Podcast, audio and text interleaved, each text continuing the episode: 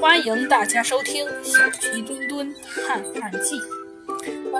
你你说什么？岳安全愣住了，这这太荒唐了。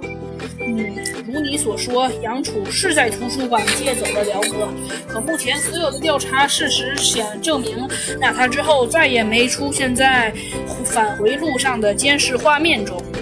请问，从图书馆离开学校有几条路啊？老虎警长继续问。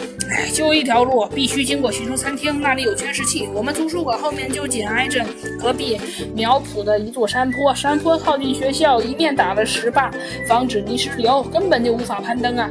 而且山坡上还有高墙，别说小孩了，就连我们这种大人也很难翻越过去。所以，我进入我们图书馆只能经过学生餐厅了。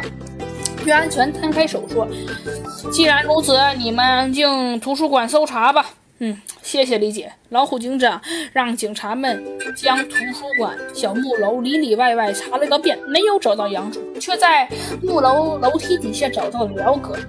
辽哥见到主人岳安全后非常激动，当下立即唱了起来。哎，好，好像是手机铃声。小鸡墩墩听出了端倪来。